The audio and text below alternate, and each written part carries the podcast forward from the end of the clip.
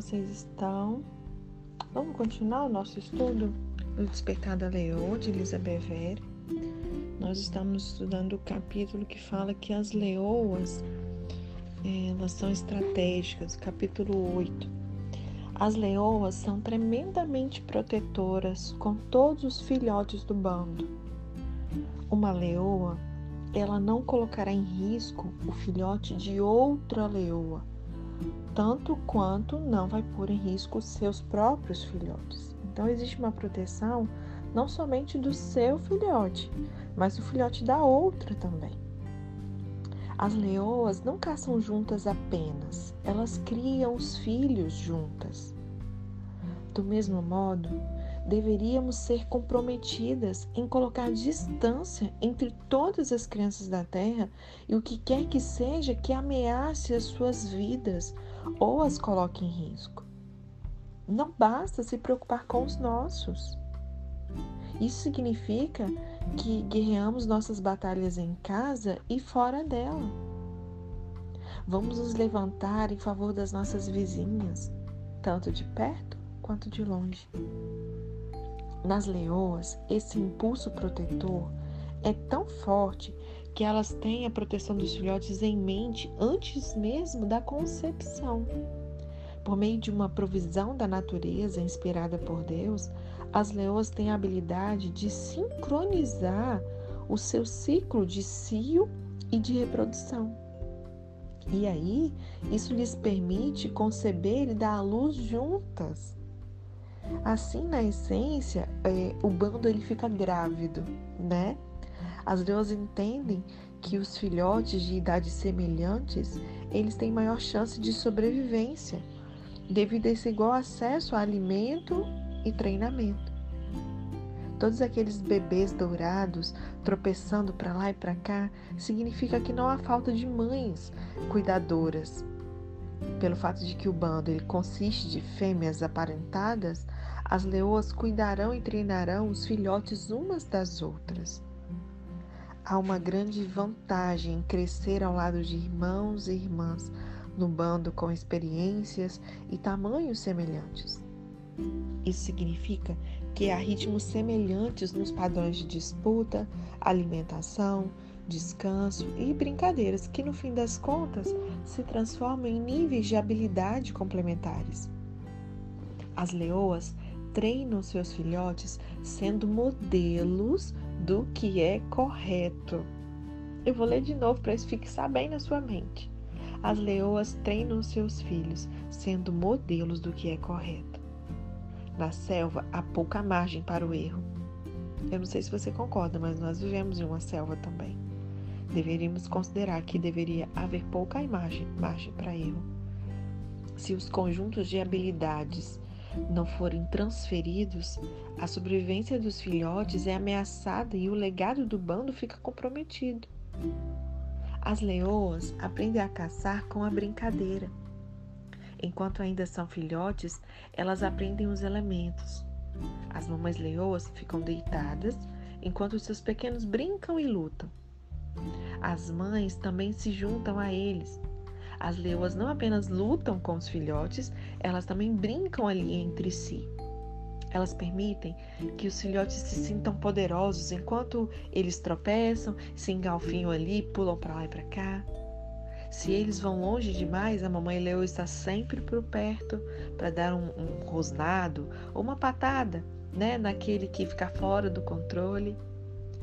Todo esse tempo de brincadeira saltitante serve a um propósito pois ele enfatiza os pontos fortes de cada membro do bando. Deus ele ama quando rimos e nos envolvemos em atividades de recreação. Podemos dizer que quando brincamos, nós envolvemos em recreação. Salmo 63, verso 7, na versão mensagem, diz assim: Sempre me defendeste, por isso estou livre para correr e brincar. Quando eu aprendi que as leoas concebem dão à luz juntas a fim de compartilhar a alimentação e o treinamento dos seus filhotes, eu ouvi o Espírito de Deus sussurrar assim para mim: Lisa, toda criança ela merece ter a mesma chance de sobrevivência. Toda criança ela precisa ser protegida, alimentada, treinada e provida. O bem-estar das crianças da Terra é nossa função. Nós precisamos ser estratégicas na nossa busca de justiça por elas. Se as leoas agem assim, quanto mais não deveriam as mães humanas salvar crianças que não são as suas? Isaías 49,15 diz: Acaso pode uma mulher esquecer-se do filho que ainda mama, de sorte que não se compadeça do filho do seu ventre? Mas ainda que esta viesse a se esquecer dele, eu, todavia, não me esquecerei de ti. É tão inimaginável que uma mãe possa se esquecer do seu filho, que o Deus vivo disse, ainda que isso fosse possível. E o que é interessante que ele fala, é, o filho que ainda é, mama, que ela ainda amamenta ele, né? Aquelas que tiveram a honra de gerar e de amamentar sabem muito bem que a nossa natureza, fisiologicamente falando, não tem como a gente esquecer. Ainda que a gente esqueça, os nossos seios cheios de leite, eles começam a vazar, a doer exatamente na hora da mamada. Né? Se passou do tempo, você começa a ver que está vazando leite. É porque era a hora da mamada. Não temos como esquecer, a natureza não nos permite. Mas Deus fala: olha, ainda que fosse possível uma mãe se esquecer do filho que ainda mama, né? É, então esse versículo ele enfatiza o quanto é antinatural as mulheres deixarem de alimentar ou nutrir conscientemente um filho. Infelizmente, nós vivemos em um tempo em que o impensável acaba se tornando realidade, infelizmente. Com uma frequência crescente, as notícias divulgam histórias de mães que comprometem a segurança e o bem-estar de seus filhos em troca de drogas, álcool, dinheiro. Recentemente, a mídia enfatizou o sofrimento de duas meninas pequenas que foram raptadas por casais diferentes. Uma menina corajosa foi mantida cativa por 18 anos e, durante esse tempo apavorante, ela deu à luz e amamentou duas filhas. A outra menina foi raptada da casa da sua família e mantida presa por nove meses. Ambas as meninas foram violentadas e brutalizadas por predadores cruéis. Em ambos os casos, a esposa que não tinha filhos foi acusada como cúmplice dos crimes do seu marido. Quando meu filho Alec ele percebeu que havia mulheres envolvidas, ele ficou chocado. E ele perguntou assim: por que, que a esposa não salvou as meninas? Ele foi incapaz de entender um mundo no qual mulheres não haviam salvado crianças. Tudo o que eu pude responder foi que nenhuma dessas mulheres era saudável. Elas tinham escolhas e escolheram permanecer caladas. Por alguma razão, o coração materno não, desper não despertou ali em nenhuma delas. Nós tendemos a pensar que as mulheres são oprimidas pelos homens, mas nem sempre é esse o caso. Essas mulheres sabiam o que estava acontecendo e não fizeram nada. Na verdade, elas permitiram o abuso daquelas meninas. É interessante notar que ambos os abusadores, eles distorceram textos bíblicos e usaram visões nada saudáveis da submissão para manipular as suas esposas e as meninas. Querendo ali agradar aos seus maridos, a cumplicidade das esposas chocou toda uma nação. Em contraposição, uma leoa se colocará entre os seus filhotes e o perigo. Eu tenho lido relatos nos quais as leoas até trabalharam juntas contra os leões do seu bando, quando os atos deles ameaçaram os filhotes. E aqui eu quero fazer uma observação muito importante. Muitas das vezes nós temos visto o quanto os casos eles têm vindo à tona, eu creio que sempre houveram, porém nós temos tido mais acesso ao que tem acontecido. E cada vez mais vemos notícias de meninas abusadas, molestadas, né, sendo colocadas em risco dentro de seus lares, seja por um pai, seja por um tio, um primo, um padrasto, um avô, né, familiares geralmente. E muitas das vezes as mulheres é, elas acabam por, por esse dito papel de submissão não confrontando essa situação feita por esse homem. Muitas vezes um parente né, do marido, muitas vezes não é o pai que, que abusa da filha, mas um parente do marido. E aí, ao abordar o marido, muitas vezes esse marido, ele, é, quando elas têm coragem de abordar o marido, porque muitas não vão ter essa coragem, e aquelas que têm, por uma posição de submissão, submetem esse marido e esse marido acaba não tomando nenhuma providência. Eu espero que esse relato possa abrir os olhos de vocês. Seja você passando por uma situação como essa, seja uma mulher que se abrir com você e se aconselhar, que você possa se lembrar desse exemplo da leoa. Uma leoa, ela sempre se colocará entre os filhotes e o perigo. Não dá para, em nome de uma submissão, nós negligenciarmos, como essas mulheres aqui, desses dois casos que nós vimos noticiado pela televisão, mulheres que foram cúmplices, sabendo que meninas estavam sofrendo e não fizeram nada. Ainda mais se for uma filha sua. Imagine, né? Então que você possa ser despertada, leoa, a se colocar entre os filhotes, entre seus filhos e filhas e o perigo. Eu tenho lido relatos nos quais as leoas até trabalham juntas contra os leões do seu bando. Pode ser alguém do seu bando, da sua família, da sua parentela. E elas se colocam contra quando os atos deles ameaçam os filhotes. Que haja um despertar de nós, de todas nós, quanto a isso. Nunca houve um período mais crítico para sermos mulheres saudáveis que compartilham e vivem corretamente a palavra de Deus. Nós precisamos estabelecer uma visão sábia e atenta acerca de problemas como gênero, submissão e obediência marital incondicional. Não existe obediência marital incondicional, meninas.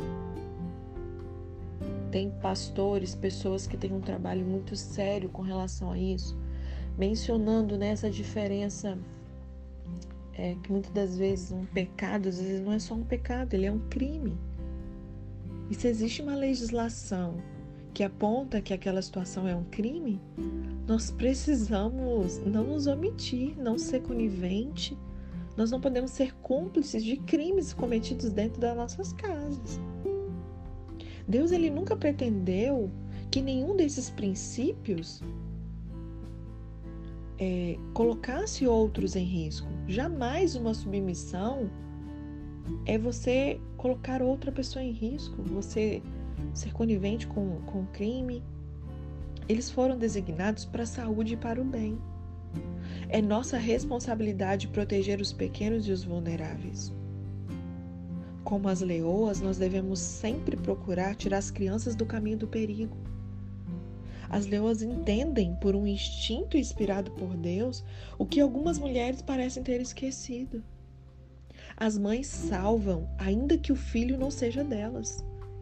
Então, muitas das vezes, uma situação dessa não vai acontecer dentro da sua casa, mas está acontecendo na casa de alguém que você sabe.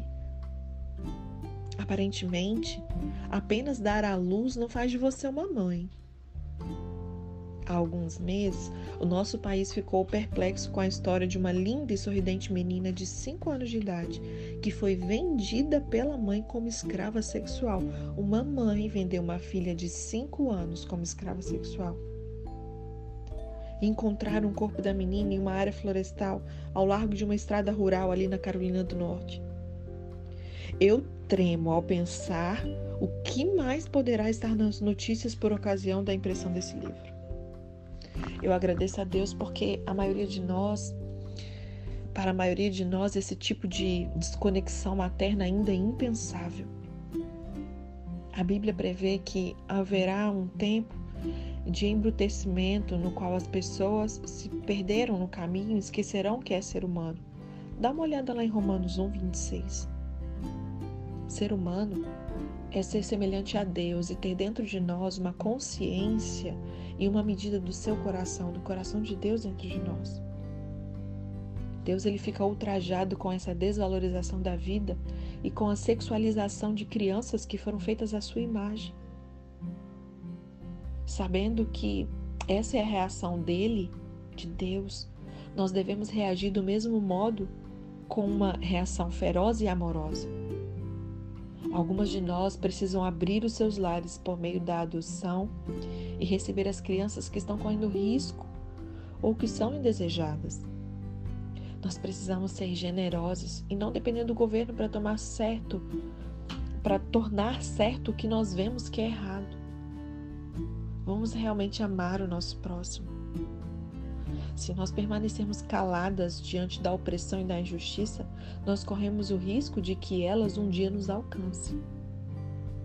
Eu anseio por ver a igreja levantar-se para corrigir as injustiças do tráfico humano, do comércio sexual.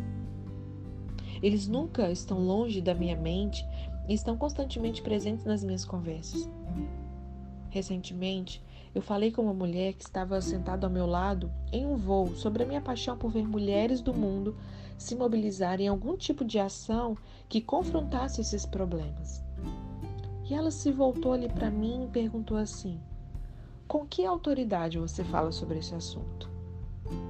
A intensidade da pergunta dela me apanhou completamente de surpresa.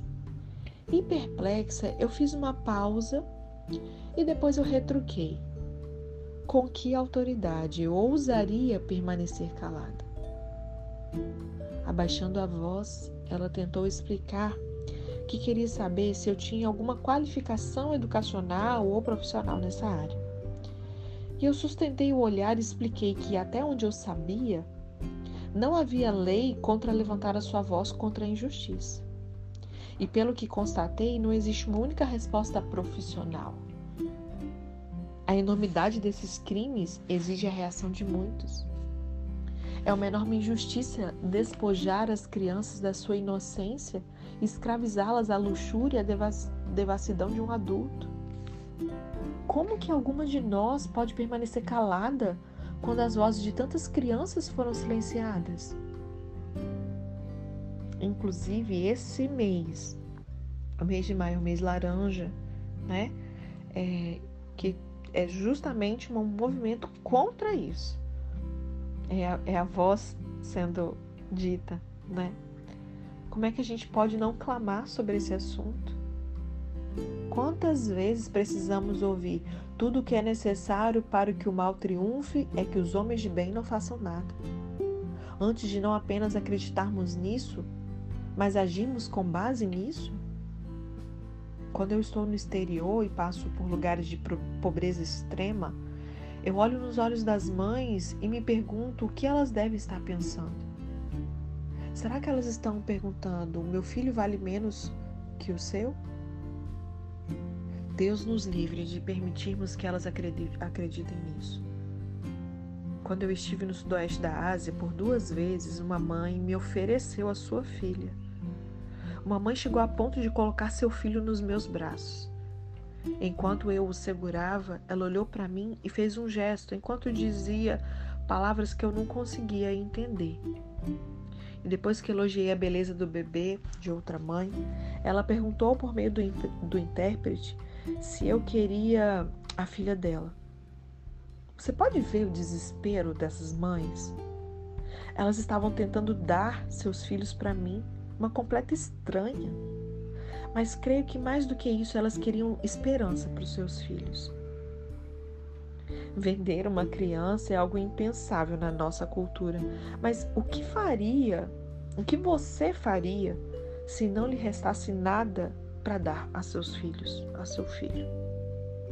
Será que vamos criar nossos filhos de forma que eles estejam atentos a compartilharem o mundo e seus recursos com os filhos dessas mulheres? Eu creio que Deus ele quer que você e eu façamos exatamente isso e falemos desse assunto nos nossos lares. Sim, há um sofrimento avassalador nos países em que a pobreza desnuda a alma humana, mas há batalhas a nível local que requerem a nossa atenção também. Enquanto eu escrevi esse livro, por exemplo, ocorreu um incidente interessante. Eu tive um vislumbre de como seria a proeza estratégica se aplicada a um sistema educacional local. Eu tive um vislumbre porque o meu envolvimento foi meramente uma visita e entendo respeitosamente que há muitas pessoas que estão vigilantes e ativamente envolvidas nos sistemas e processos educacionais. Eu agradeço a Deus pelos professores e administradores educacionais que trabalham incansavelmente para dar educação de qualidade com orçamentos tão apertados. É por isso que há momentos em que eles precisam da nossa ajuda. Uma noite em um dia da semana, o meu filho mais novo, Arden, ele tinha uma leitura a fazer como dever de casa. Por estar muito cansado devido aos testes do basquete, ele perguntou se eu me importava em ler para ele. Ele estava com medo de adormecer se tentasse fazer isso sozinho.